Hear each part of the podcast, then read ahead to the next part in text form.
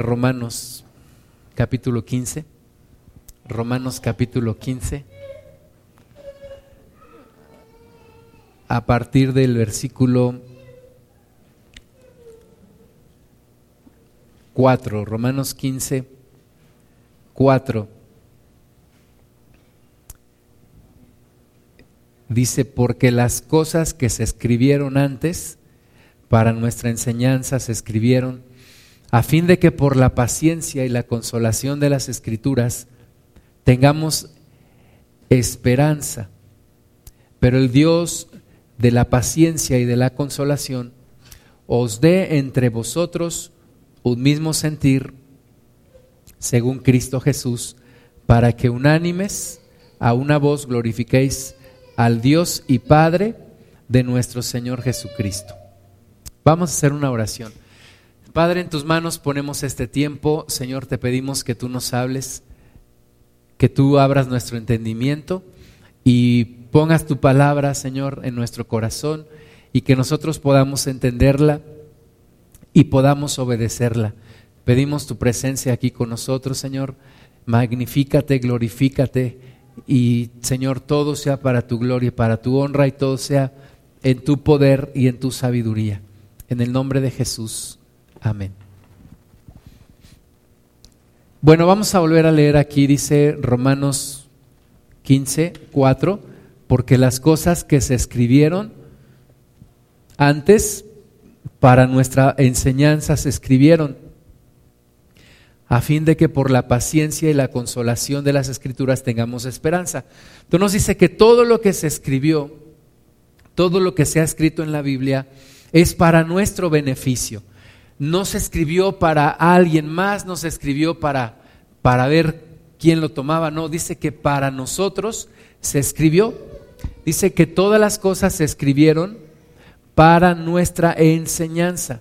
Entonces, todo lo que leemos en la Biblia se escribió para nuestra enseñanza y dice que se escribió a fin de que por la paciencia y la consolación de las escrituras tengamos esperanza. Entonces, se escribió para nuestra enseñanza y para que al leer estas palabras ocasionen en nosotros paciencia y consolación, ¿verdad? Y esta paciencia y consolación nos lleve a tener una esperanza en nuestro Dios. Y dice que el Dios de la paciencia y la consolación nos dé entre vosotros un mismo sentir según Cristo Jesús. Entonces, en las escrituras nosotros vamos a encontrar paciencia y consolación vamos a encontrar esta paciencia y consolación que nos dirige o que nos guía hacia la esperanza en nuestro Dios. Eso es lo que Dios pretende al escribir estas palabras en la Biblia, que a través de ellas tengamos paciencia y consolación y tengamos esperanza.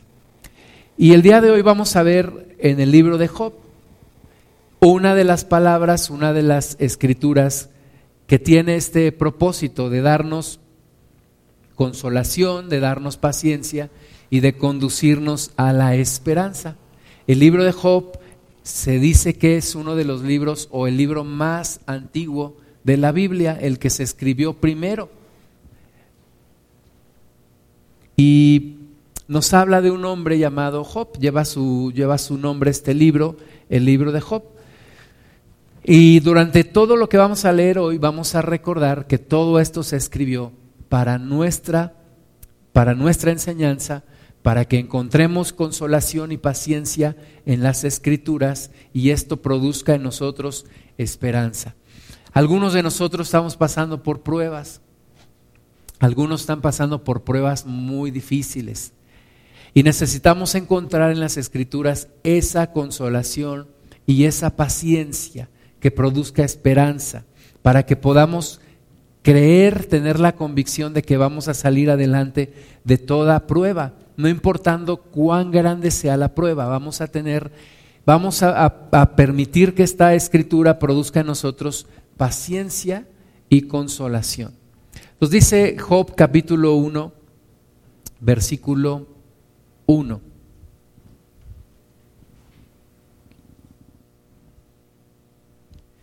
Hubo en tierra de Uz un varón llamado Job.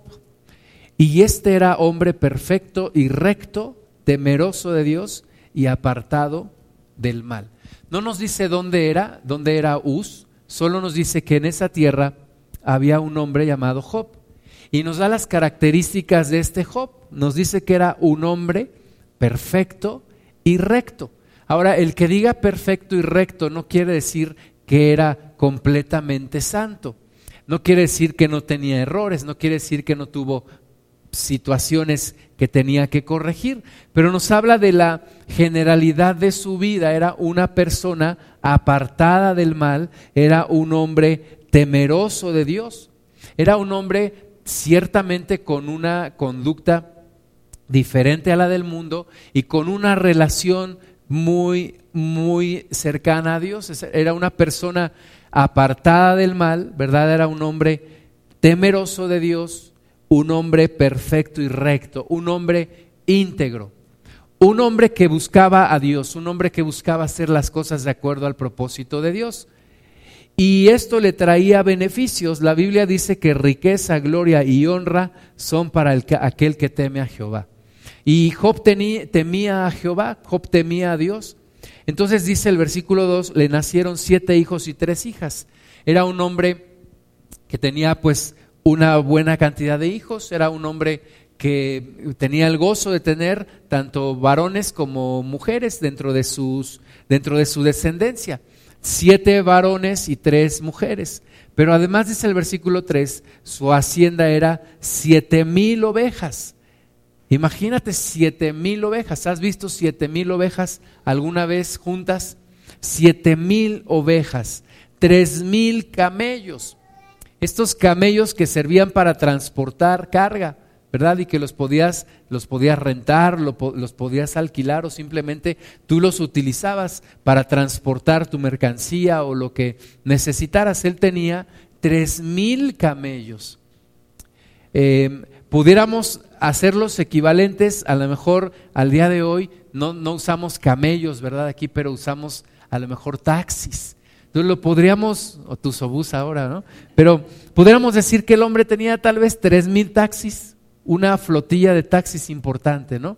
Tres mil camellos, siete mil ovejas, te habíamos dicho, 500 yuntas de bueyes, ¿verdad? 500 yuntas de bueyes sabemos que sirven para trabajar la tierra.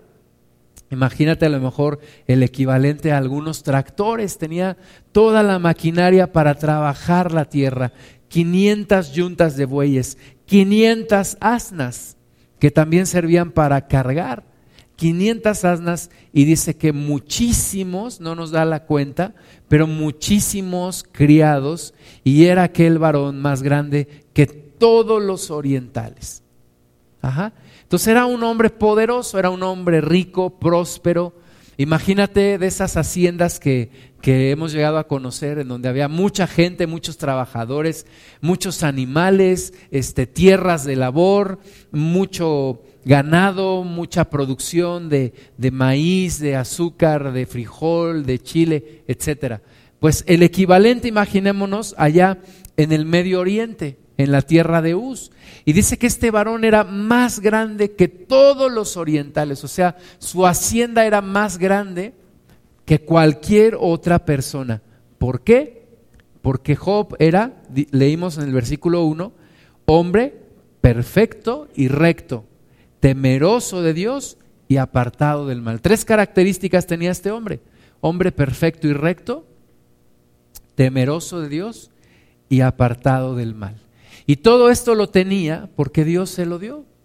Dios lo hizo prosperar de tal manera que era más grande que todos los orientales.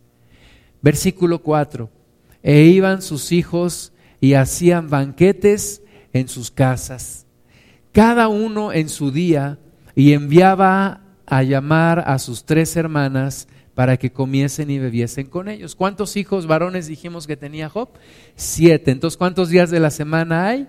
Siete. Entonces, cada día le tocaba a uno. Ah, mañana el lunes te toca a ti, el martes a, fulanito, el miércoles y así a cada uno tenía su propio día.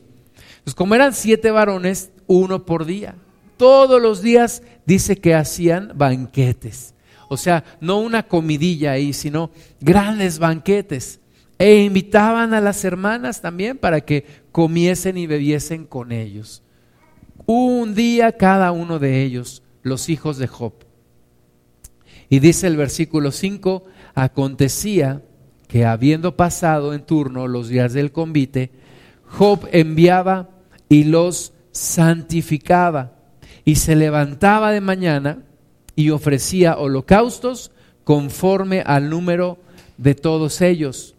Porque decía Job, quizá habrán pecado mis hijos y habrán blasfemado contra Dios en sus corazones. De esta manera hacía todos los días. Entonces cada uno de ellos hacía banquete en su casa y todos se reunían y Job cada día por las mañanas levantaba holocaustos porque decía, ¿qué andarán haciendo los angelitos de mis hijitos? En esos banquetes que yo oigo que hacen, ¿qué andarán haciendo?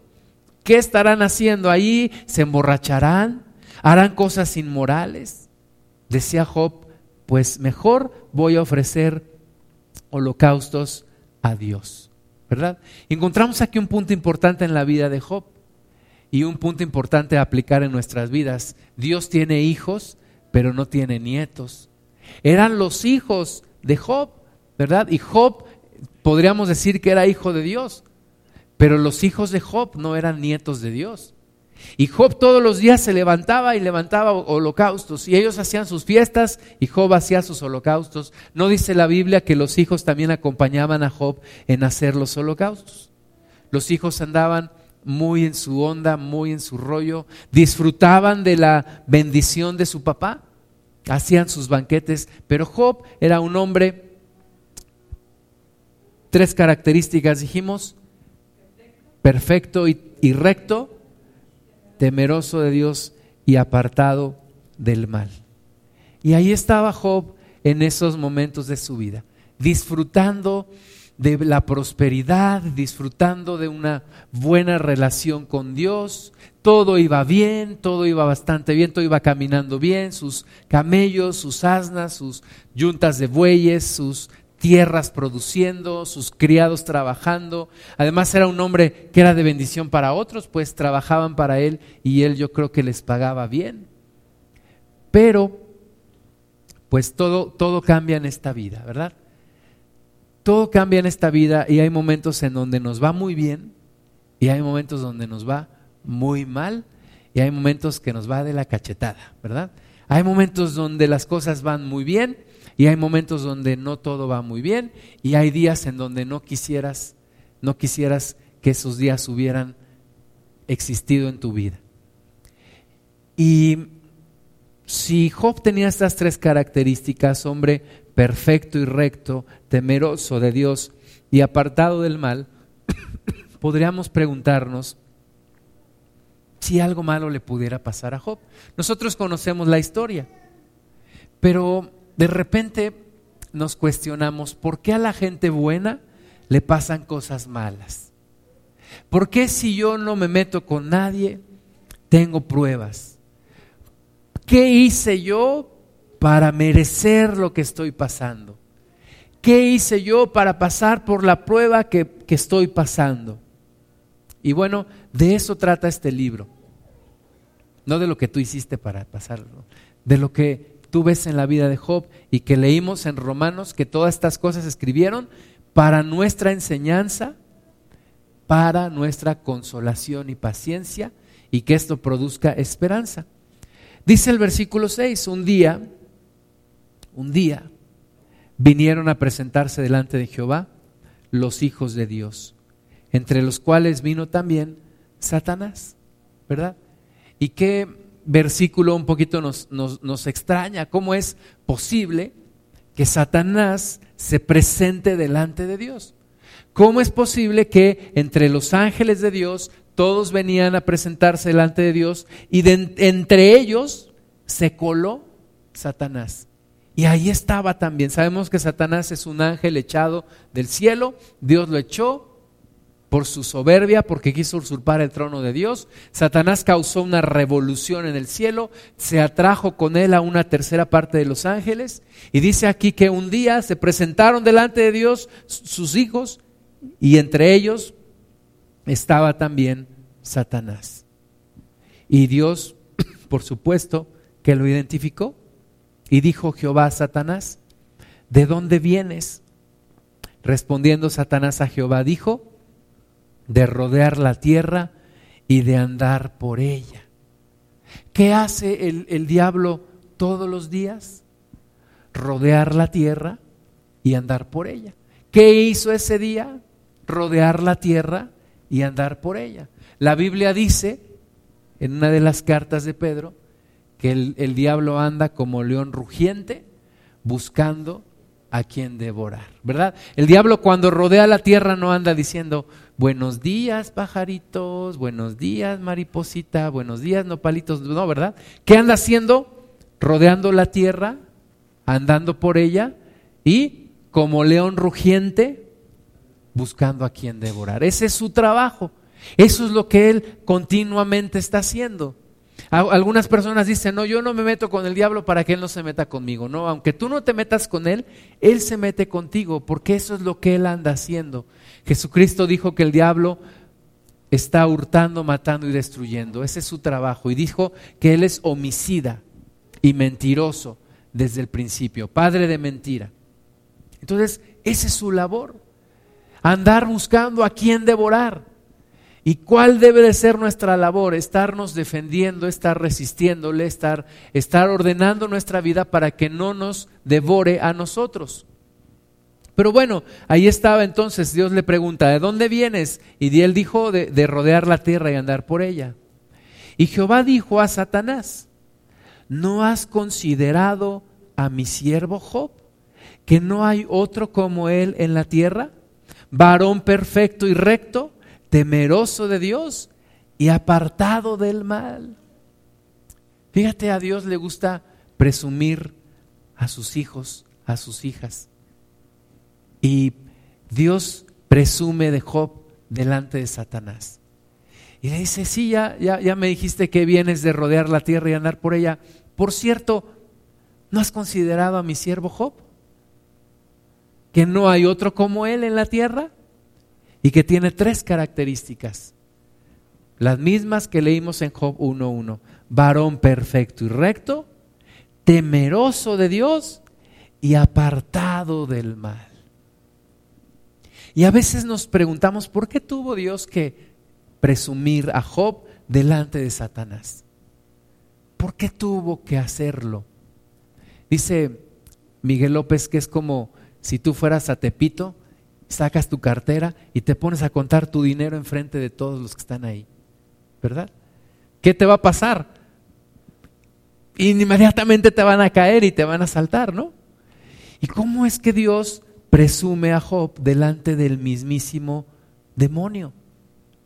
Por cierto, ¿no has considerado a mi siervo Job? Es como sacar a su billetera ahí en Tepito, en la Merced, ahí en él un lugar más peligroso que te puedas imaginar, y lo empieza a contar. Mira, mi siervo Job es perfecto, recto, temeroso de Dios y apartado del mal. ¿No lo has considerado? ¿Por qué lo habrá hecho Dios? ¿Por qué lo habrá hecho Dios? Eh, alguien dijo que el libro de la Odisea es un buen libro porque la vida es un viaje. Alguien dijo que el libro de la Divina Comedia es un buen libro porque la vida es una comedia. Pero también dijo que el libro de Job es un excelente libro porque la vida es un misterio. Y el libro de Job está lleno de cosas que a veces no entendemos al 100%. Primera, ¿cómo es posible que Satanás se presenta delante de Dios? Segunda, ¿cómo es posible que Dios presuma a su siervo Job delante de Satanás? Pero vamos a asombrarnos más, dice el versículo 9. Respondiendo Satanás a Jehová, dijo, ¿acaso Job teme a Dios de balde? ¿No le ha acercado alrededor a él y a su casa y a todo lo que tiene? Al trabajo de sus manos has dado bendición por tanto, sus bienes han aumentado sobre la tierra. Pero extiende ahora tu mano y toca todo lo que tiene y verás si no blasfema contra ti en tu misma presencia. Inicia una conversación muy, muy peculiar entre Dios y el enemigo. Dios le dijo, ¿no has considerado mi siervo Job, temeroso de Dios, perfecto, recto y apartado de todo mal? El diablo le dice, sí, pero es porque tú lo has rodeado. Él ha prosperado porque tú lo has bendecido. Pero, dice el versículo 12, he aquí, eh, perdón, el versículo 11, extiende tu mano, toca todo lo que tiene y verás si no blasfema en tu misma presencia. Le lanza un reto el enemigo a Dios. ¿Y qué crees que hace Dios? Acepta el reto. Dice el versículo 12, dijo Jehová a Satanás, he aquí, todo lo que tiene está en tu mano, solamente no pongas tu mano sobre él. Y salió Satanás de delante de Jehová. Qué situación tan extraña, ¿no? Que Dios presuma a Job delante del, del diablo el diablo le, dice, sí, pero él, está así porque él es temeroso tuyo y, y, apartado del mal y perfecto y recto, pero porque tú lo has prosperado. Pero quítale todo y vas a ver si no en tu misma presencia blasfema. Y Dios le dice, adelante. Todo lo que tienes está en tu mano, nada más no lo toques a él. Qué situación tan extraña, ¿no? ¿Así hablará Dios de nosotros? Así el diablo, dijo el Señor Jesús, le dijo a Pedro, Satanás te ha pedido para zarandearte. ¿Así el diablo verá nuestra vida y nos pedirá para zarandearnos? ¿Y Dios aceptará? Está bien, le dijo Dios, nada más no lo, no lo toques a él. Y salió Satanás de delante de Jehová, y ni tardo ni perezoso, inmediatamente fue ¿Y qué pasó? Versículo 13.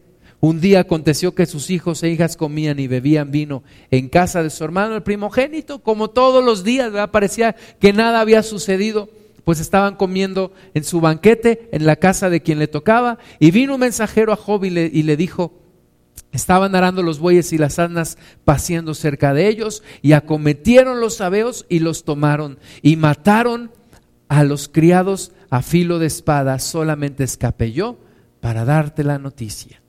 Entonces todos sus bueyes y sus asnas en un día los robaron. Versículo 16. Aún estaba hablando cuando vino otro que dijo, fuego del cielo cayó y que quemó las ovejas y a los pastores y los consumió. Y solamente escapé yo para darte la noticia. En un día todas las ovejas, las siete mil ovejas, murieron. Versículo 17. Todavía estaba hablando este y vino otro que dijo, los caldeos hicieron tres escuadrones y arremetieron contra los camellos y se los llevaron y mataron a los criados a filo de espada y solamente escapé yo para darte la noticia. Tres mil camellos se los robaron también. Versículo 18, entre tanto que éste hablaba, vino otro que dijo, tus hijos y tus hijas estaban comiendo y bebiendo vino en casa de su hermano el primogénito. Y un gran viento vino del lado del desierto y azotó las cuatro esquinas de la casa, la cual cayó sobre los jóvenes y murieron y solamente escapé yo para darte la noticia. En un día mueren sus diez hijos, sus siete hijos y sus tres hijas. Imagínate, es el peor día en la historia de Job. Y tú y yo nos quejamos cuando nos pasa algo. Imagínate este hombre, en un día toda su vida cambió todas sus posesiones se terminaron, sus ovejas murieron, sus asnas se las robaron, sus bueyes se los robaron, sus, sus camellos los robaron y aquellos hijos e hijas por quienes él levantaba holocausto, murieron. Es el peor día en la vida de Job. Y así de repente tú y yo tenemos días, ¿verdad? No nos ha pasado, gracias a Dios, tanto como a Job, pero hay días en donde parece que todo se cae. Hay días en donde parece que todo se derrumba. Hay momentos en la vida en donde parece que de un de repente todo se cae y no encontramos explicación. Todo se me juntó, todo en un mismo día. Eh, problema en el trabajo, problemas en la casa, problemas en el matrimonio, los hijos se enfermaron, problemas en la iglesia, problemas económicos, problemas de todo tipo. ¿Y qué hace Job? ¿Verdad? La, la apuesta del diablo había dicho, el día que le quites todo, ese mismo día blasfemará delante de ti en tu presencia. Pero el versículo 20 dice, entonces Job se levantó y rasgó su manto y rasuró su cabeza y se postró en tierra y adoró. Adoró. En contra de lo que había dicho el, demonio, Job no blasfemó delante de Dios sí rasgó su vestidura, era un símbolo de que su corazón estaba destrozado, rasgó su vestidura, rasuró su cabeza, se postró en tierra y adoró. ¿Qué hacemos tú y yo en los días de la prueba? ¿Qué hacemos tú y yo en el peor día de nuestra vida?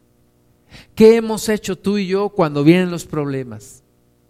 Hemos nos hemos enojado delante de Dios, pero ¿por qué yo? ¿Pero por qué a mí? ¿Hemos dicho yo qué te he hecho Dios? ¿Qué hemos hecho en el día de la prueba?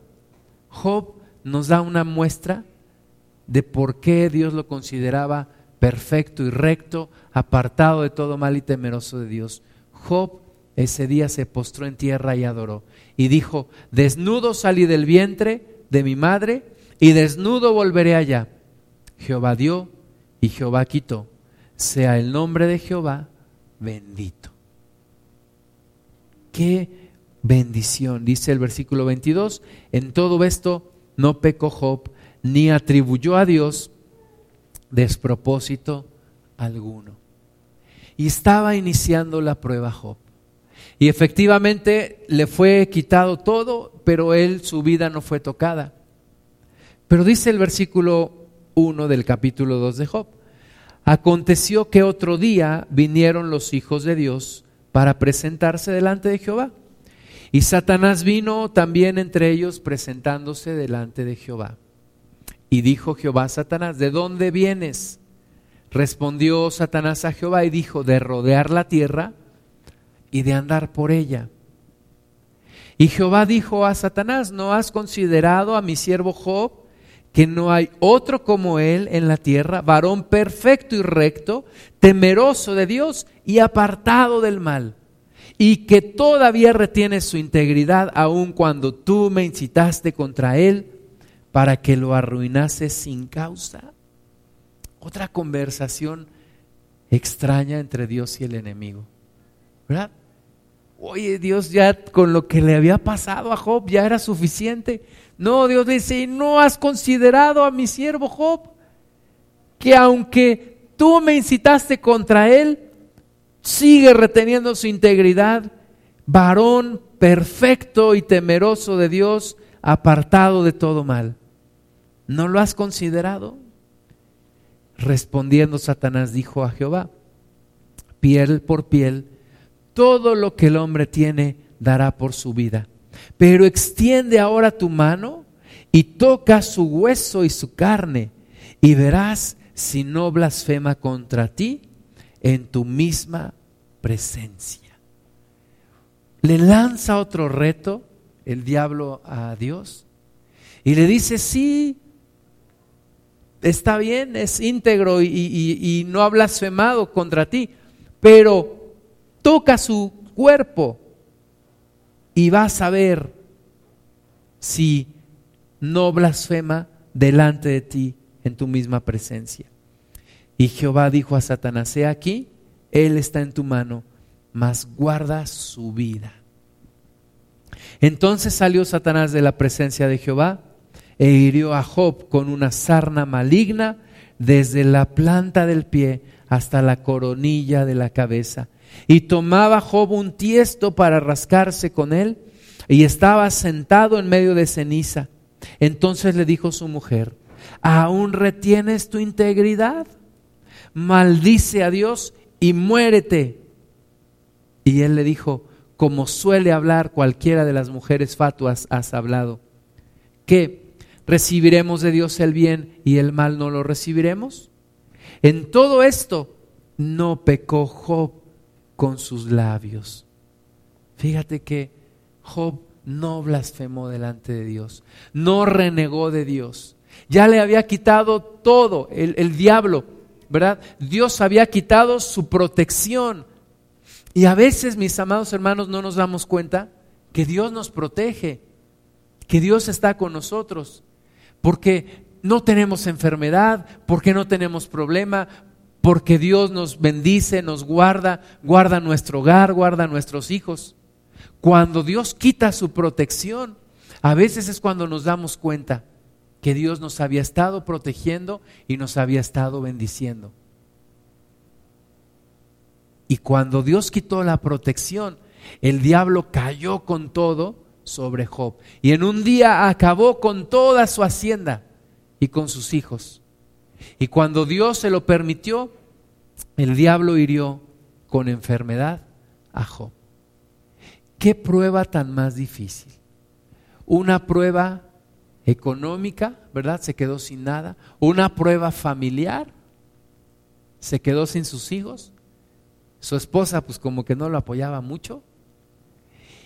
Y una prueba de salud, una prueba de enfermedad. Y normalmente son las pruebas por las cuales pasamos todos nosotros. Problemas económicos, problemas familiares, o problemas de salud. ¿Y cómo nos afectan estos tres tipos de problemas? Pero Job dice que en todo esto no pecó delante de Dios. Y tenía tres amigos, dice el versículo 11, y tres amigos de Job, Elifaz temanita, Bildad suita y Sofar naamatita, luego que oyeron todo este mal que le había sobrevenido, vinieron cada uno de su lugar, porque habían convenido en venir juntos para condolerse de él y para consolarle. Hermanos, qué bendición tener algún amigo que te consuela, tener alguna persona que está cerca de ti. Y esa es la labor de la iglesia. Nuestra labor es ayudarnos unos a otros, consolarnos unos a otros. Cuando vemos que estamos pasando por pruebas, ayudarnos unos a otros, sostenernos unos a otros. ¿Cómo ayuda cuando en medio de una prueba alguien está ahí contigo? Y te, y te sostiene en oración y te ayuda con cierta carga física y te dice, no te preocupes, yo estoy contigo. Esa es la labor de la iglesia. Eso es lo que entre nosotros tenemos que hacer. Lo que hicieron los tres amigos de Job, inmediatamente que supieron de todo lo que le había pasado, qué terrible, ya se mensajearon por el Face, ya supiste lo que le pasó a Job, le mandó un correo uno al otro, ya supiste lo que le pasó a Job. Hicieron un grupo de WhatsApp y, dijeron, vamos los tres a consolar a Job. Y fueron allí. Y cuando llegaron, versículo 12, y dice, los cuales, alzando los ojos desde lejos, no lo conocieron. ¿Te ha pasado? ¿Te ha pasado que vas a visitar a una persona que ha estado pasando por enfermedad y la ves tan mal dices, ¿quién es este? ¿Es mi familiar? ¿Es mi amigo? ¿Es mi hermano en Cristo? Tan delgado, tan demacrado. O conectado de los aparatos al cuerpo ahí en el hospital. Y dice que no lo reconocieron desde, lejos, ¿verdad? Lo, estaban acostumbrados a Job, el hombre vigoroso, el hombre poderoso, el hombre que era prosperado en todo. Cuando lo miran de lejos, no lo conocieron, no lo reconocieron y lloraron a gritos. Fíjate cuál era la situación, la condición de Job, que lloraron a gritos sus amigos. Y cada uno de ellos rasgó su manto y los tres esparcieron polvo sobre sus cabezas hacia el cielo. Así se sentaron con él en tierra por siete días y siete noches, y ninguno le hablaba palabra porque veían que su dolor era muy grande. El dolor de Job era un dolor muy grande. La carga de Job era una carga muy pesada. Así que estuvieron sus amigos, sus tres amigos, por siete días y siete noches sin hablar. Es como si toda esta semana, imagínate, toda la semana la pasáramos sin hablar hasta el domingo próximo. Tal era su dolor, tal era su carga tan grande. Yo les he platicado un poco de, de, mi amigo el pastor Gustavo Gamboa. Él me compartió la palabra a mí hace ya 24 años. Y él se fue a Estados Unidos, allá ha vivido por los últimos, pues igual por los últimos más de 20 años. Y cuando, cuando fuimos a visitarle en el año 2011, fuimos mi familia y yo, visitamos, lo vimos bien, la congregación bien, ellos levantaron un, un santuario, este, sus hijos ya grandes, bien, su hija mayor ya con trabajo, su hijo terminando la, el colegio y su otra hija por entrar a la universidad. Y todo, todo parecía bien, habían pasado por pruebas en la congregación, una división y bueno, situaciones económicas, pero gracias a Dios iban caminando. Y después de esa visita seguimos hablando por teléfono. Y un día me dijo que el doctor le había dicho que tenía necesidad de un trasplante de hígado, pero él no tenía forma de pagar ese trasplante de hígado que costaba pues millones de dólares. Y no tenía seguro médico para que lo pudieran atender y los hospitales no lo querían atender porque no sabían que no tenía para pagar. En eso hubo una reforma en Estados Unidos, una reforma que afectó a todo el país, una reforma en donde en donde pudo él comprar un seguro de gastos médicos y en enero del, del 2000, del 2000 eh, estamos en 2015, 2014, entró esta, esta reforma y él pudo comprar su seguro. Pero yo lo vi en agosto del 2013 y cuando lo vi, lo vi sumamente delgado, sumamente delgado. Y pues no irreconocible, pero sí fue una, una cuestión que me, que, me, que me afectó el verlo así. Y el año pasado le hacen ya en mayo su trasplante y cuando hablamos por teléfono, hablamos por la computadora, me pone la cámara, lo veo sumamente delgado y sin cabello. Y es una, una cuestión que me, que sí me impactó el verlo así. Y es, fue el, inicio o la continuación de una prueba que él sigue hasta, hasta el día de hoy, sigue luchando en medio de esa prueba. Él, le, hacen su trasplante, pero resulta que cuando le, le, hacen el trasplante, gracias a Dios, todo salió bien.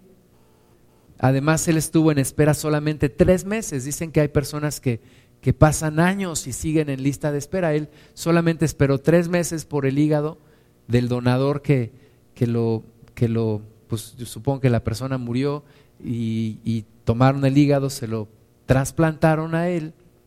Pero después de la operación, él se da cuenta que tiene un, una especie de chipote en la cabeza. Le dice a los médicos, oiga, tengo esto aquí en la cabeza. Le dicen los médicos, uno de ellos le dijo, le prometo que no es cáncer. En cualquier momento se lo vamos a quitar, es una bola de grasa. Y él dijo, bueno, pues está bien, lo creo. Y cuando ya le iban a quitar la supuesta bola de grasa, le hacen estudios y resulta que no es una bola de grasa, sino que es un tumor canceroso también, que ya le había traspasado el cráneo.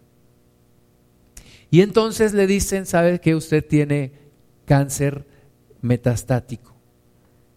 Es decir, el cáncer ya invadió su cuerpo, está en, en la cabeza y ese tumor que tiene ahí pues se lo quitaron, pero le dijeron pues tiene cáncer ahí, no podemos no podemos hacerle tratamiento de quimioterapia porque usted tuvo un trasplante de hígado y como tuvo trasplante de hígado, su sistema inmunológico se lo hemos suprimido para que no haya rechazo del órgano y como su sistema inmunológico está suprimido, si nosotros le hacemos quimioterapia, pues usted se va a morir no del cáncer, sino de la quimioterapia. Y entonces le dijeron, no podemos hacer ya más por usted. Y es una lucha que él está, él está batallando, su familia, su, su esposa, sus hijos.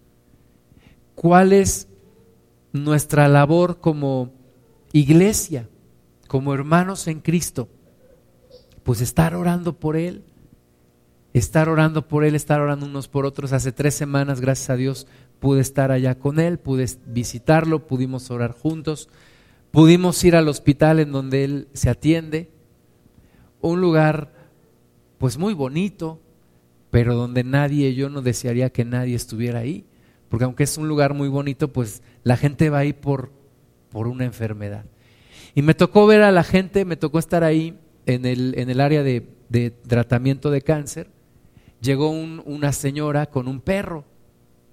Llegan con un perro, me dijeron que eran voluntarios y entonces ponen ahí al perro en la sala y los enfermos de cáncer bajan y les permiten acariciar al perro y estar con él.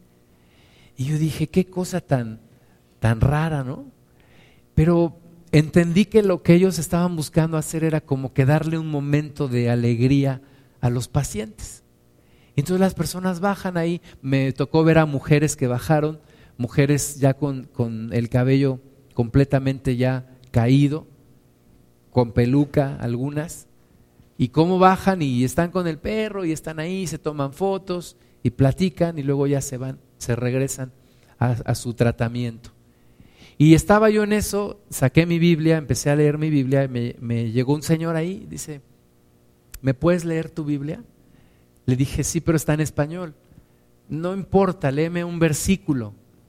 Y le dije, bueno, ¿qué versículo? Mire, yo estoy leyendo el libro de Romanos y entonces agarré el libro de Romanos y le empecé a leer algunos versículos y él me dijo, no, no, no, no, no, léeme Romanos en donde dice todas las cosas ayudan a bien a los que, a los que aman a Dios, a los que conforme a su propósito son llamados. Y entonces se lo leí y me dijo, yo estoy aquí porque yo no quise someterme a los planes de Dios, me dijo él, y ahora tengo cáncer. Me dijo, pero yo confío en esa palabra que dice que todas las cosas ayudan a bien a los que amamos a Dios, a los que conforme a su propósito somos llamados. Y entonces le dije, ¿me deja orar por usted? Dijo, sí, ora por mí. Entonces, unos estamos en prueba, otros están en una prueba más difícil que la nuestra. Y uno de repente tiene ideas, ideas raras también.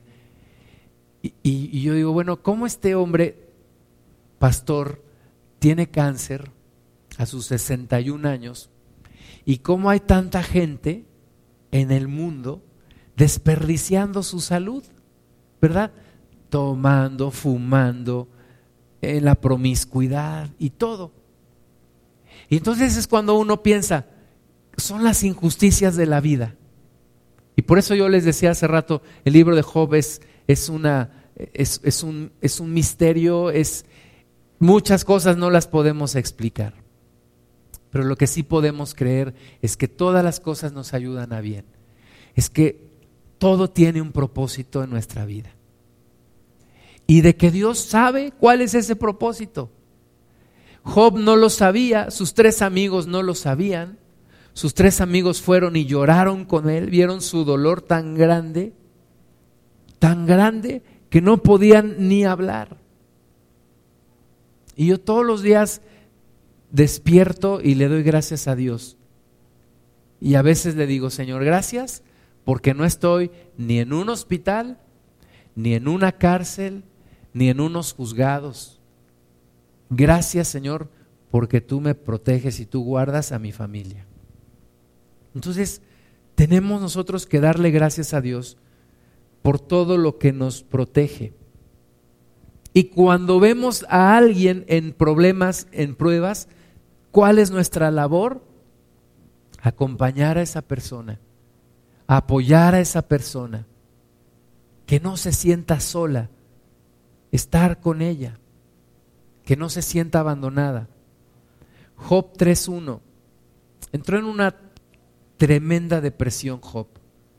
Después de esto abrió Job su boca y maldijo su día.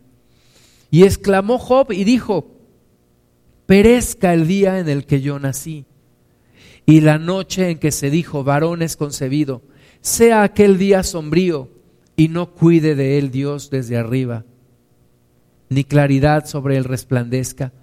lo tinieblas y sombra de muerte, repose sobre él nublado que lo haga horrible como día caliginoso. Ocupe aquella noche la oscuridad, no sea contada entre los días del año, ni venga en el número de los meses, o que fuera aquella noche solitaria que no viniera canción alguna en ella. Maldíganla los que maldicen el día, los que aprestan para despertar a Leviatán. Oscurezcanse las estrellas de su alba, espere la luz y no venga ni, vea los párpados de la mañana. ¿Qué es lo que Job estaba diciendo? Prácticamente estaba maldiciendo el día en que él había nacido. Y estaba diciendo, mejor no hubiera nacido. Mejores son los abortivos, decía. Es mejor que me hubieran abortado, que no hubiera nacido. Dice el versículo 11, ¿por qué no morí yo en la matriz? o expiré al salir del vientre. Job deseó nunca haber nacido. Después de haber sido ese hombre tan exitoso, próspero, llegó un momento de su vida que dice, literalmente, maldito el día en que nací. Y hay días muy difíciles en la vida de toda persona. En la vida de todo hombre y en la vida de toda mujer hay días muy, pero muy, pero muy difíciles. En donde lo único que tienes es agarrarte de Dios, solamente del Señor. Mi hijo escucha una canción en inglés que dice, la, la vida es hermosa, life is beautiful. Yo estaba escuchando esa canción entre semana y decía, realmente con todas las pruebas, con todas las luchas, con todo lo que sucede en nuestra vida, tenemos que llenarnos de Dios para decir que la vida sigue siendo hermosa, que la vida sigue siendo una bendición muy grande. Que no nos oscurezcamos tanto en nuestros pensamientos que lleguemos a pensar como Job, ¿para qué nací? sino que en medio de todo esto veamos una esperanza, un rayo de luz que entra en nuestra oscuridad y nos ilumina y nos recuerda que Dios sigue con nosotros. Y para eso, de nuevo, recuerdo las palabras que dice Romanos, que estas escrituras son para nuestra enseñanza, para producir en nosotros paciencia, para producir en nosotros consolación. Entonces, tenemos que tomarlo de esa forma y consolarnos en el Señor y seguir hacia adelante. Sus tres amigos, ¿cuál fue la conclusión así en muy resumida manera? Sus tres amigos decían, Job, tú has pecado y por qué has pecado es porque te ha sobrevenido esto. Y es una forma muy simplista de ver la vida. Y así la vemos desafortunadamente muchos de nosotros. Cuando vemos a algún hermano o alguna hermana que se enfermó, mmm, sus pecados ha de tener. Por algo le está pasando todo lo que le está pasando. Y también que se veía la hermanita y también que se veía el hermanito y todos los pecados ocultos que ha de traer que ahora está pagando. ¿Verdad? Tenemos la tendencia a señalar, señalar. Como los discípulos cuando vieron a aquel hombre ciego de nacimiento. Le dijeron al Señor Jesús, Señor, ¿quién pecó, este o sus padres, para que éste esté así ciego? Para que haya nacido ciego. Jesús les dijo, ni este ni sus padres, sino para la gloria de Dios es esta enfermedad. Entonces, muchas veces no entendemos y no nos toca a nosotros dar el diagnóstico de por qué la persona está así. Tú estás así, Job, porque tú has pecado. Ese fue el consuelo que le llevaron sus amigos. Y estuvieron con esa palabra y con esa palabra y con esa palabra de juicio en contra de Job y arrepiéntete Job, arrepiéntete, confiesa tus pecados. Y Job, ¿cuál fue su postura? Pues decir, yo soy inocente delante de Dios, yo no he hecho nada delante de Dios, no tengo de qué arrepentirme. Las dos posiciones estaban incorrectas, ¿verdad? Porque ni nosotros somos nadie para decirle a alguien, arrepiéntete de tus pecados, mientras que esa persona no se quiera abrir y necesite ayuda ni tampoco podemos decir yo no tengo nada de qué arrepentirme. Y la enfermedad sirve muchas veces para ablandar el corazón y para reconocer delante de Dios lo que hemos hecho mal. Y es una de las razones por las cuales nos vienen las pruebas, para quitarnos la soberbia, para quitarnos la dureza de corazón, para hacernos ver que no somos todopoderosos, que no somos infalibles y que no somos perfectos. Para eso nos vienen las pruebas. El apóstol Pablo decía que él tenía un aguijón en la carne por medio del cual Satanás venía y lo abofeteaba. ¿Para qué? Dice, para que por causa de las revelaciones no me llene de soberbia. Entonces las pruebas muchas veces son para eso, nos bajan, nos aterrizan, y nos dicen y nos muestran que no somos todopoderosos y que no somos Dios y que dependemos de Dios. Job capítulo 29. Dice aquí mi Biblia, Job recuerda su felicidad anterior. Volvió Job a reanudar su discurso y dijo, ¿quién me volviese como en los meses pasados? Como en los días en que Dios me guardaba, cuando hacía resplandecer sobre mi cabeza su lámpara, a cuya luz yo caminaba en la oscuridad. ¿Cómo fui en los días de mi juventud, cuando el favor de Dios velaba sobre mi tienda, cuando aún estaba conmigo el Omnipotente y mis hijos alrededor de mí, cuando lavaba yo mis pasos con leche y la piedra me derramaba ríos de aceite cuando yo salía a la puerta a juicio y en la plaza hacía preparar mi asiento. Los jóvenes me veían y, se escondían, los ancianos se levantaban y estaban de pie, los príncipes detenían sus palabras, ponían la mano sobre su boca y la voz de los principales se apagaba y su lengua se pegaba a su paladar. Los oídos que me oían me llamaban bienaventurado y los ojos que me veían me daban testimonio, porque yo libraba al pobre que clamaba y al huérfano que carecía de ayudador. La bendición del que se iba a perder venía sobre mí y el corazón de la viuda yo daba alegría, me vestía de justicia y ella me cubría, como manto y diadema era mi rectitud, yo era ojos al ciego y pies al cojo, a los menesterosos era padre y de la causa que no entendía me informaba con diligencia y quebrantaba los colmillos del inicuo y de sus dientes hacía soltar la presa. Decía yo, en mi nido moriré y como arena multiplicaré mis días. Mi raíz estaba abierta junto a las aguas y en mis ramas permanecía el rocío. Mi honra se renovaba en mí y mi arco se fortalecía en mi mano. Me oían y esperaban y callaban a mi consejo. Tras mi palabra no replicaban, no replicaban y mi razón destilaba sobre ellos. Me esperaban como a la lluvia y abrían su boca como a la lluvia tardía. Si me reía con ellos no lo creían y no abatían la luz de mi rostro. Calificaba yo el camino de ellos y me sentaba entre ellos como el jefe y moraba como rey en el ejército como los que consuelan, como el que consuela a los que lloran. Yo tenía 35 años de edad y yo recuerdo esos días poquito similar a lo que Job dice. Recuerdo, no, yo hablaba y todos se callaban. No porque estuviera predicando, ¿no? Yo me levantaba y daba consejo. Y yo si veía a un pobre, le proveía. Y era consuelo para el que estaba sin consuelo. Y yo me sentía todopoderoso en mi imperio, en mi reino. El hombre exitoso, el hombre perfecto, el hombre recto, el hombre bueno, el hombre de Dios. Y, todavía a la fecha recuerdo esos días. Y, vino una prueba en la cual Dios me sacudió completamente y me bajó de mi, de mi, de mi trono. Me bajó hasta el piso.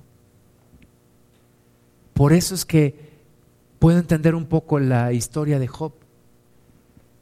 Y veo que la historia de, de muchas personas, de muchos de nosotros es así. Hay momentos en nuestra vida donde creemos que todo va bien. Si me enfermo no hay ningún problema, tengo dinero. Si tengo algún problema no hay, tengo amigos, no hay, no hay tema tengo amigos, eh, voy a morir tranquilo en mi nido, soy un hombre sabio, soy un hombre perfecto, todo lo puedo. Y, y siempre llega un momento en la vida en donde la prueba te muestra que no es así, que no es así. Y tú creías que tenías muchos amigos y muchos te seguían por conveniencia. Y tú creías que todo en tu vida iba a ir siempre hacia arriba y te das cuenta que no que la vida no es así. ¿Y qué tienes que hacer? Aprender la lección. Aprender la lección y darte baños de humildad. Hacerte humilde. Humilde. Ay Dios, pero aquellos tiempos en donde me prosperaba si tenía y repartía y abundaba y pues esos tiempos se acabaron. Y aquellos momentos en donde era todo vigor, todo salud, todo, y comía lo que quería y me comía 30 tacos de carnitas y no me pasaba nada. Ahora con un poquito de café mi estómago me arde. Pues esos días se acabaron, mi estimado. ¿Por qué? Porque malgastaste lo que Dios te dio y la salud que Dios te dio y el tiempo y el dinero y ahora necesitamos nosotros entrar en una armonía y depender de Dios. Depender del Señor. Y como dicen, es que ya entré en, la edad de los nunca. Es que nunca me pasaba esto y nunca me pasaba el otro y nunca. Pues tienes que depender del Señor y hacerte humilde delante de Dios. Job 32, sus tres amigos lo condenaron, le dijeron, arrepiéntete, confiesa tus pecados delante de Dios. Pero hubo uno, un hombre, uno más joven que esos tres amigos, que de repente llegó y llegó sin invitación. Es como aquella persona, tú has buscado consejo con todos y, nadie te dice lo que tú crees que necesitas escuchar. Y de repente alguien se te acerca un día de manera, entre comillas, casual. Alguien que conociste en un viaje, alguien muy lejano en el trabajo que te da un, consejo. Ese es Eliú. Dice el versículo 1 de Job 32, cesaron estos tres varones de responder a Job, por cuanto él era justo a sus propios ojos. Ya nos da unos, unos síntomas de Job, era justo a sus propios ojos. Y la Biblia dice, no seas sabio en tu propia opinión, no seas sabio en tu propia opinión, se llama soberbia. Entonces Eliú, hijo de Beraquel, Busita, de la familia de Ram, se encendió en ira contra Job. Se encendió en ira por cuanto se justificaba a sí mismo más que a Dios. Asimismo se encendió en ira contra sus tres amigos porque no hallaban qué responder aunque habían condenado a Job. Y este, este hombre que era más joven que ellos dice que se esperó para que todos los demás hablaran por cuanto eran más viejos, pero ahora él da una palabra. Dice Job 33, 4, el Espíritu de Dios me hizo y el soplo del Omnipotente me dio vida. Respóndeme si puedes, ordena tus palabras, ponte en pie. Heme aquí en mi lugar de Dios, conforme a tu dicho, de barro fui yo también formado. Versículo 12, he aquí, en esto no has hablado justamente, yo te responderé que mayor es Dios que el hombre ¿Por qué contiendes contra Él? Porque Él no da cuenta de ninguna de sus razones. Qué palabras tan especiales, ¿no? O sea, es locura contender contra Dios. Ni tú ni yo, aunque pasemos por la prueba más difícil en nuestra vida, hacemos bien si contendemos contra Dios. Y ahí es donde necesitamos someternos a su voluntad y acatar su voluntad y no contender con él y esperar en él y buscar su palabra y reprender al diablo y, someterme a Dios y resistir al diablo y que el diablo huya. Pero no puedes contender contra él. Dice que Dios no da cuenta de ninguna de sus razones. Dios no tiene que darle cuenta a nadie de lo que él hace. Por eso a veces no entendemos. Él no nos tiene que dar cuenta de lo que está haciendo. Versículo 14. Sin embargo, en una o en dos maneras habla Dios. Pero el hombre no entiende. Dice Eliú, mira, Dios no tiene que dar cuenta a nadie de lo que él hace, pero Dios habla en una o dos maneras a los hombres. Primera, versículo 15, por sueño en visión nocturna, cuando el sueño cae sobre los hombres, cuando se adormecen sobre el lecho. Entonces revela al oído de los hombres y les enseña y les señala su consejo. Dice el versículo 17, la segunda forma, para quitar al hombre de su obra y apartar del varón la soberbia. Detendrá su alma del sepulcro y su vida de que perezca espada. También sobre su cama es castigado con dolor fuerte en todos sus huesos. La segunda forma en la que Dios habla es a través de pruebas, según Eliú a través de pruebas que nos quitan nuestra soberbia. Dice el versículo 20 que le hace que su vida aborrezca el pan y su alma comida suave. Su carne desfallece de manera que no se ve y sus huesos que antes no se veían aparece. Es una forma en la que Dios habla a nuestra vida. Ahora, ninguno de nosotros quisiera llegar a tal punto de caer en enfermedad. Pero tenemos que tener cuidado de no ser tan soberbios que Dios tenga que tratar con nosotros hasta la enfermedad. Dice el versículo 23, si tuviese cerca de él algún elocuente mediador muy escogido, que anuncie al hombre su deber, que le diga que Dios tuvo de él misericordia, que lo libró de descender al sepulcro que halló redención. Su carne será más tierna que la del niño. Volverá los días de su juventud. Orará a Dios y éste le amará y verá su faz con júbilo y restaurará al hombre su justicia. Él mira desde sobre los hombres y al que dijere pequé y pervertí lo recto y no me ha aprovechado, Dios redimirá su alma para que no pase al sepulcro y su vida se verá en luz. ¿Cuándo? cuando dice aquí, si tuviere cerca de él algún elocuente mediador muy escogido, alguien que te hable, alguien que te recuerde de Cristo, alguien que te recuerde que Dios ha tenido misericordia de ti, alguien que te recuerde que Cristo vive y que hay salvación. Me tocó ver la muerte de un amigo mío en el año 2006. Vi los huesos, como dice aquí Eliú, que aparecieron y que antes no se veían, sus huesos, su cuerpo, consumido en cama, ya sin querer comer. ¿Y, ¿Y cuál fue mi trabajo? trabajo de mi esposa y mío. Íbamos a visitarlo, íbamos a hablarle de Cristo, íbamos a recordarle en su fe y consolarle. Y él tuvo un sueño, me dijo, tuve un sueño, vi a un hombre de blanco y vi una, una gran mesa. Y ese hombre de blanco me decía, hay un lugar para ti en esta mesa. Me dijo mi amigo, voy a morir, pero sé a dónde voy. Entonces, sea que muramos o sea que vivamos, dice la palabra del Señor, del Señor somos. Pero sea que, salgamos de la enfermedad o sea que ya sea el, el tiempo de nuestra muerte, necesitamos nosotros rodearnos de gente que nos anima, que nos afirma en la fe, que nos recuerda la fe.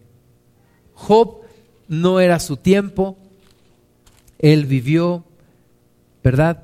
Job siguió hablando, Job, perdón, siguió preguntando hasta que Dios se presentó a Job. Job 38. Entonces respondió Jehová a Job desde un torbellino y dijo,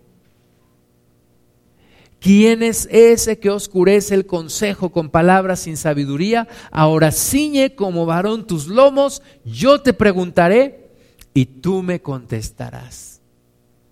El momento más hermoso de la prueba es cuando Dios se presenta delante de ti. Ese es el momento más hermoso de toda la prueba cuando te encuentras en una comunión más cercana con el Señor.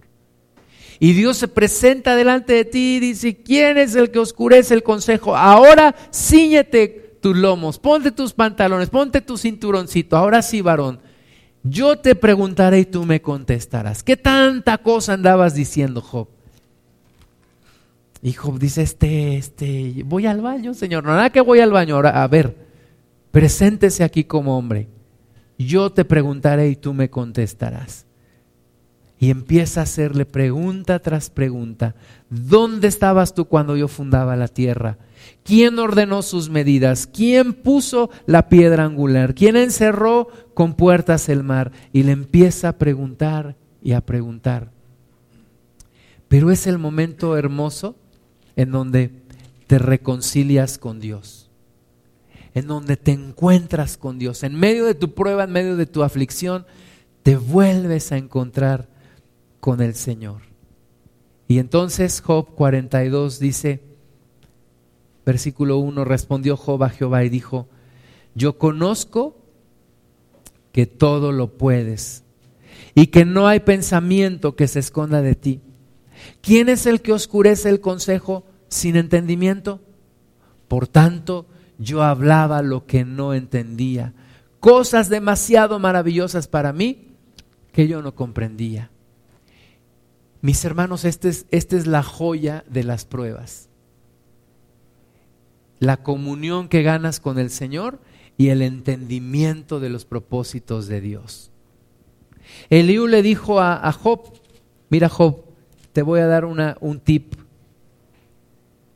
Dios es grande y nosotros no le conocemos. Esto está en Job 36, 26. Dios es grande y nosotros no le conocemos. Y Job 37, 5 dice, Él hace cosas grandes que nosotros no entendemos.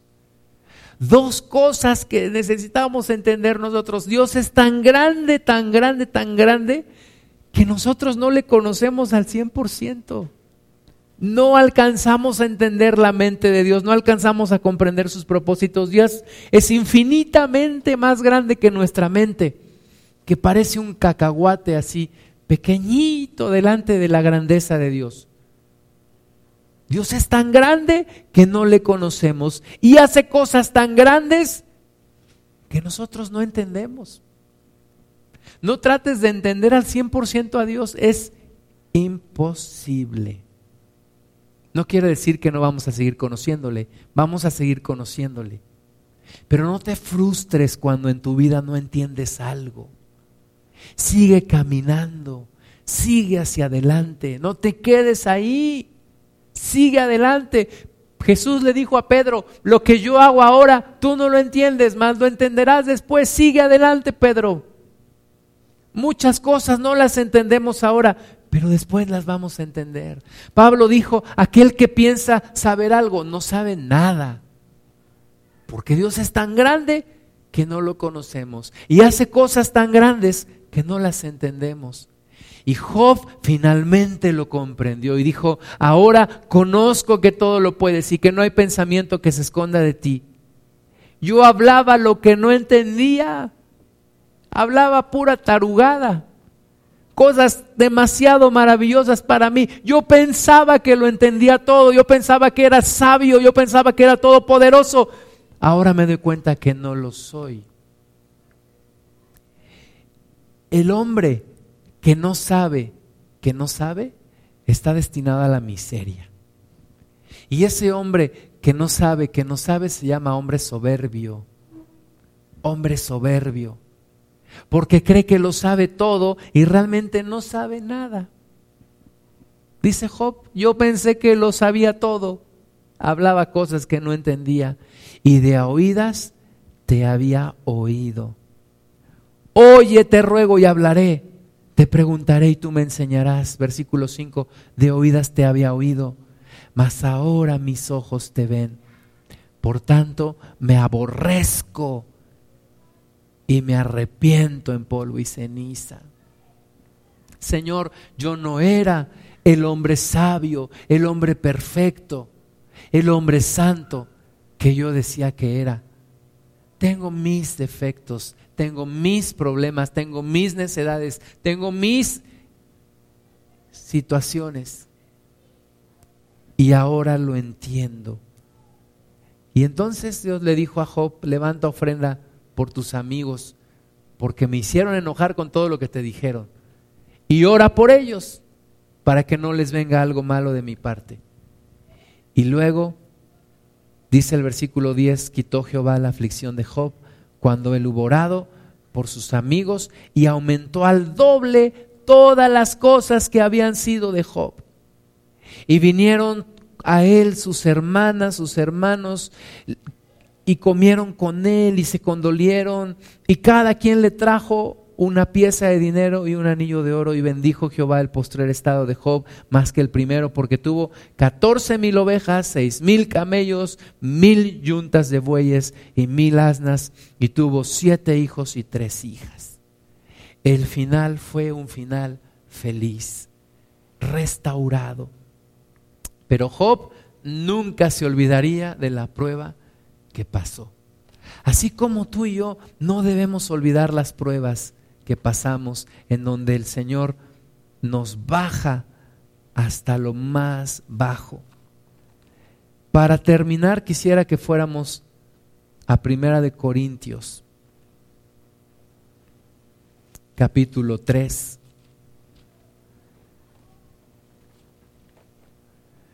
La Biblia dice que si nos examináramos nosotros a nosotros mismos no seremos condenados. Tú y yo tenemos que poner a prueba nuestra propia obra. Nuestra propia obra tiene que ser puesta a prueba. ¿Sí? Amén. Cuando yo le platico a alguien mi testimonio, ya tengo dos cosas que platicar. Siempre platico dos cosas. Una, mi conversión. La segunda, mi más grande prueba, cuando tenía 35 años. Porque nunca se me va a olvidar lo que Dios trató conmigo. Mi obra se puso a prueba. Y sabes que mi obra a los 35 años no aguantó la prueba, se quemó, se quemó. Y Pablo nos habla de poner a prueba nuestra propia obra. Dice el versículo 9 de 1 de Corintios 3, porque nosotros somos colaboradores de Dios y vosotros sois labranza de Dios, edificio de Dios. Conforme a la gracia de Dios que me ha sido dada, yo como perito arquitecto puse el fundamento y otro edifica encima, pero cada uno mire cómo sobreedifica. Porque nadie puede poner otro fundamento que el que está puesto, el cual es Jesucristo. En los edificios hay algo muy importante que se llama los cimientos. Los cimientos determinan la altura de un, de un edificio. Y me ha tocado ver construcciones de edificios que durante meses, durante meses no se ve nada hacia arriba. ¿Por qué? Porque están trabajando en los cimientos. Y de un de repente empiezan a edificar hacia arriba y en poquitos días levantan todo el edificio. ¿Por qué? Porque es más importante los cimientos. Entonces Pablo dice que uno es el fundamento, el fundamento es Cristo. Entonces asegúrate que tu fundamento sea Cristo. Porque dice él, cada quien después de ahí sobreedifica. Después del fundamento de Cristo sobreedifica. Y si sobre este fundamento, versículo 12, alguno edificare oro, plata, piedras preciosas, madera, heno, hojarasca, la obra de cada uno se hará manifiesta. Fíjate, ocúpate en poner el cimiento en tu vida que se llama Cristo y después sobre ese cimiento sobreedifica. ¿Con qué vas a sobreedificar? Dice Pablo. Bueno, alguno va a sobreedificar con oro, otro con plata, otro con piedras preciosas, otro con madera y otro con heno y otro con hojarasca. Y de repente ves la vida de una persona que empieza a crecer, ¡fum! se va para arriba. Hoy es esta persona, mira, inició una congregación, ya tiene cientos de personas, wow. Oye, mira, esta otra persona de repente hizo dinero, tiene carros, tiene casas, tiene dinero, tiene todo, wow. Oye, mira esta otra persona de repente que su familia, que todo muy bien, que perfecto. Dice Pablo, nada más que unos edifican con oro, y es como la historia de los tres cochinitos, ¿no? El que hace con, con no sé qué, bueno, total que viene el lobo feroz y sopla, ¿verdad? Y aquí el lobo feroz es el demonio que va a venir y va a soplar, que va a tratar de atacarte, así como atacó a Job. Entonces el que edifica con oro, dice la palabra de Dios aquí en el versículo 13, que la obra de cada uno se hará manifiesta. ¿Cuándo? Porque el día la declarará, pues por el fuego será revelada. Ahí te va una, una verdad que hoy tenemos que aprender. Todos pasamos por pruebas. Todos pasamos por pruebas. Por los tres tipos de prueba por las que pasó Job. Por la prueba económica, por la prueba familiar y por la prueba de enfermedad. Todos pasamos por esas tres pruebas. ¿Cuál es la diferencia? Unos se edifican con oro, otros con plata, otros con madera y otros con hojarasca. Entonces cuando viene el fuego, dice que el, por el día la declarará, pues por el fuego será revelada. Y la obra de cada cual de cada uno cual sea, el fuego la probará. El fuego la probará. El fuego prueba nuestra obra.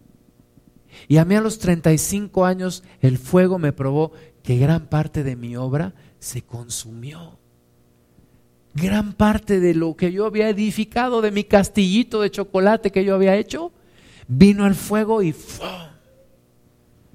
me di cuenta que mucho era hojarasca porque la prueba así lo determina. Ahora no es la crueldad de Dios, porque Dios no es cruel.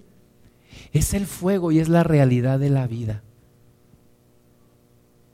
no es que mi matrimonio es una belleza, ¿por qué? Pues porque todos los días nos besamos y todos los días nos abrazamos. Ay, sí, qué padre. Y viene el fuego y ¡fum! Me quiero divorciar. Oye, pues no que todos los días besito y apapacho. Sí, pero ya no puedo soportar esta mujer.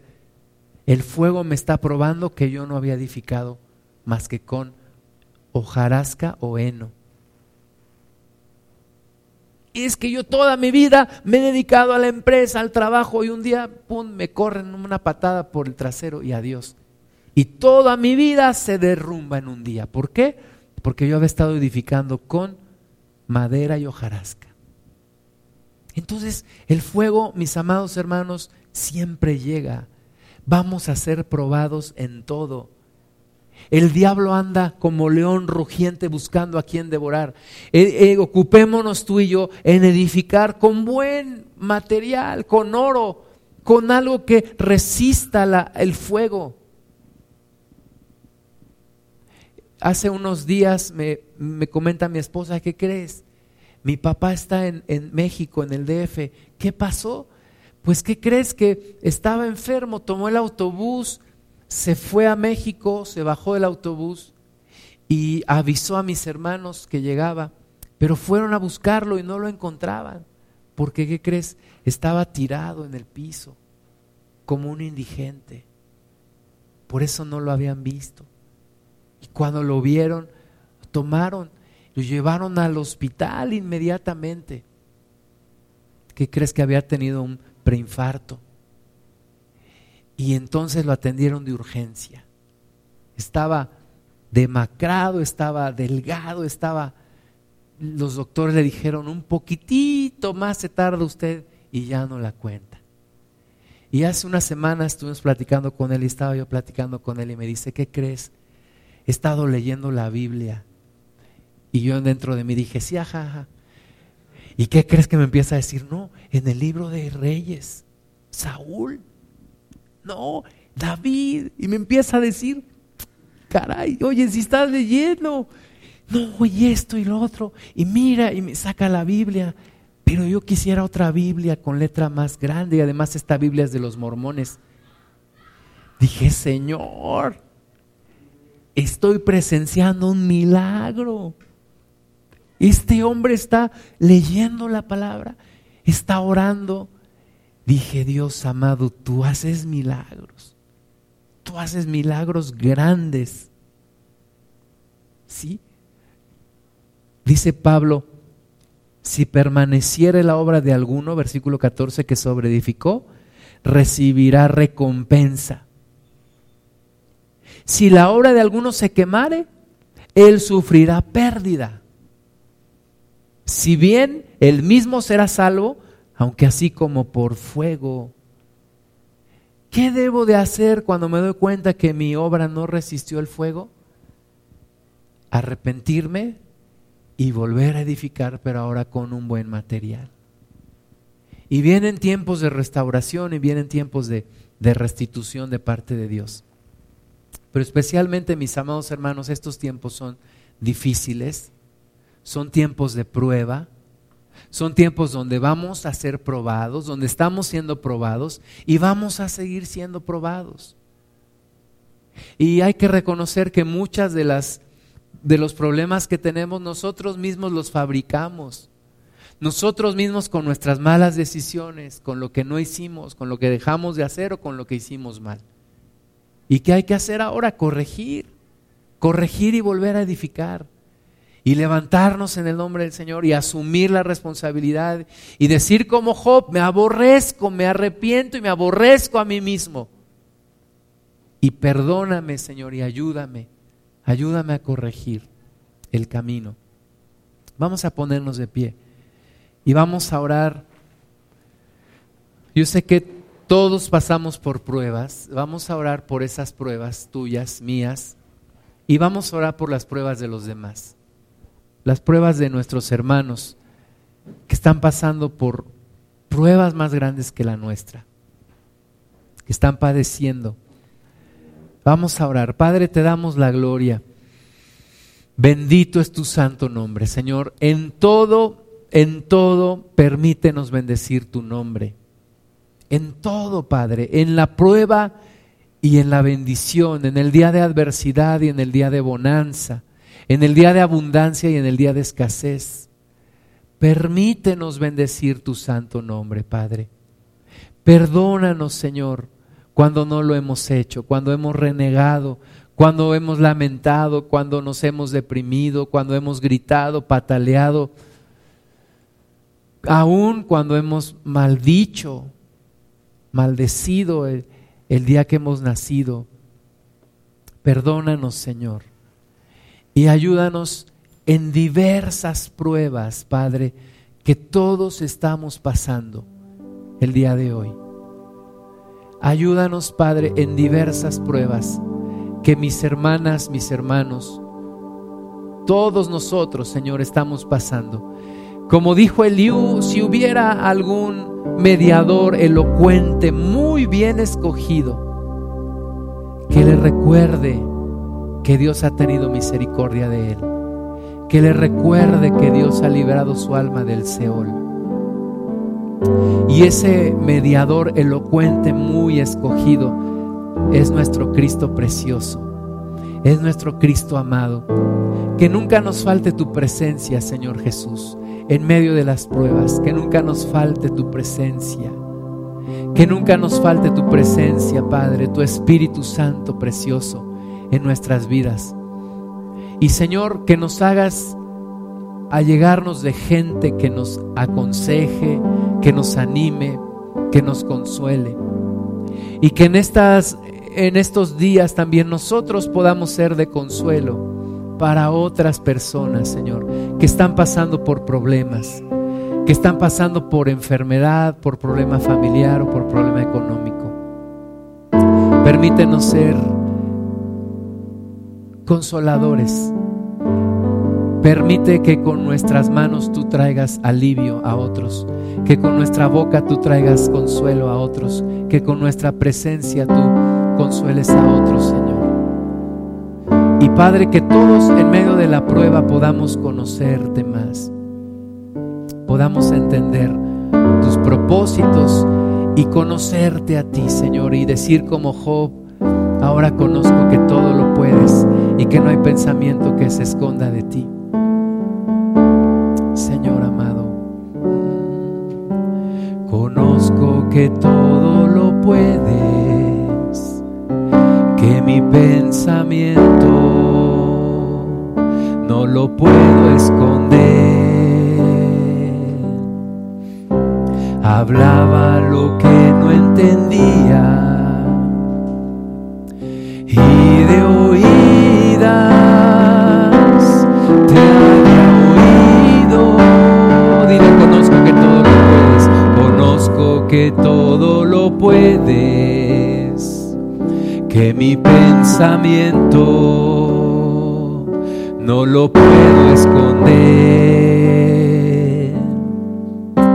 Hablaba lo que no entendía y de oídas te había oído. Mas ahora mis ojos te ven yo te preguntaré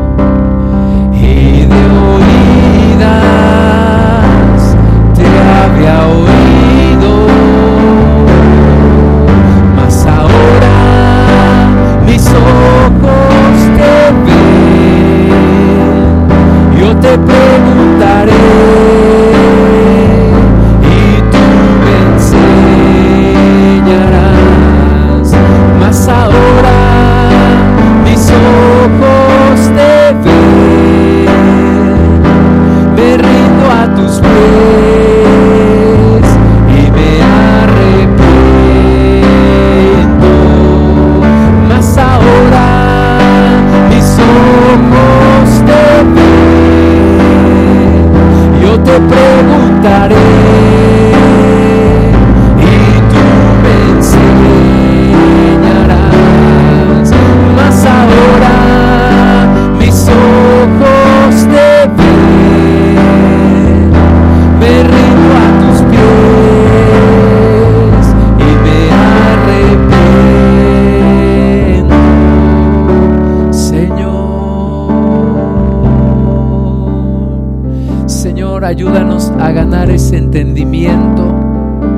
Ese conocimiento de ti en medio de la prueba, Señor, y podernos acercar más a ti.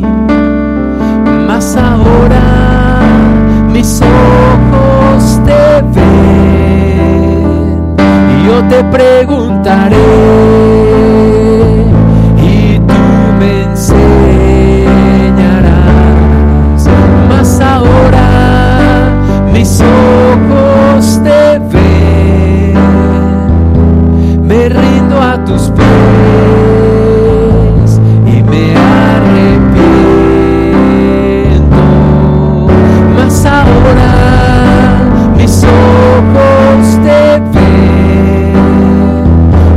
preguntaré.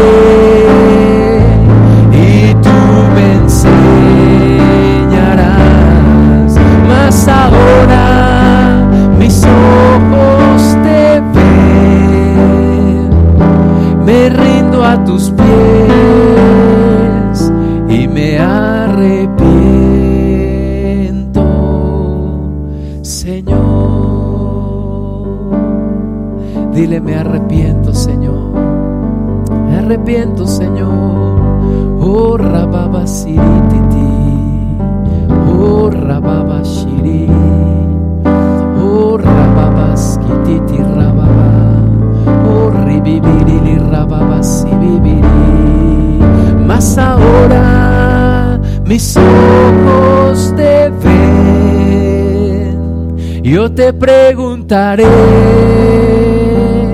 y tú me enseñarás.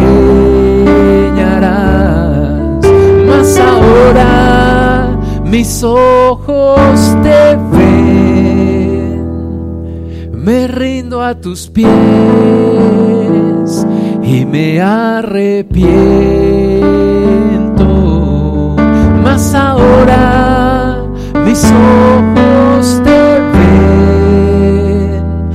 Te preguntaré y tú me enseñarás.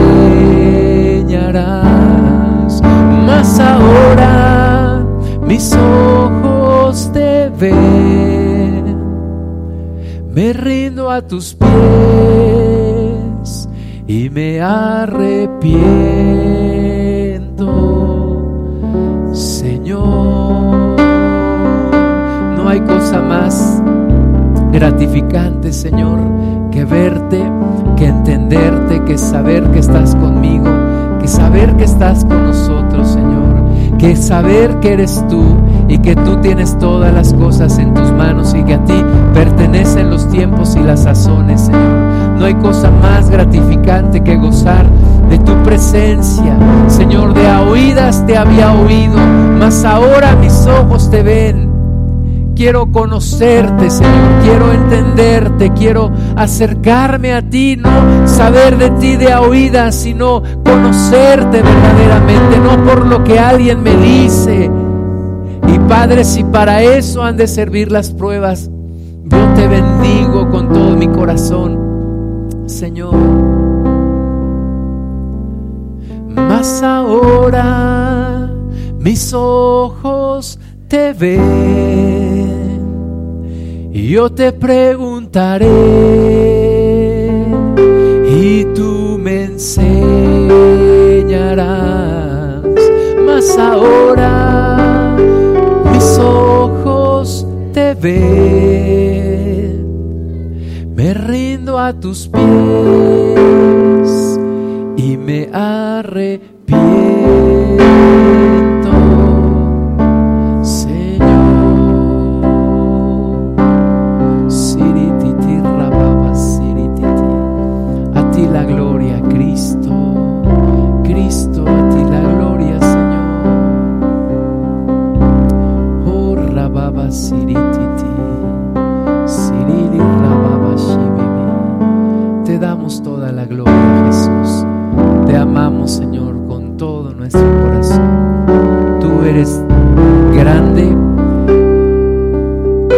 Grande que no alcanzamos a conocerte y haces cosas grandes que no alcanzamos a entender. Pero te damos la gloria, Señor, y te bendecimos en el nombre de. Jesús. Dale un aplauso a Cristo.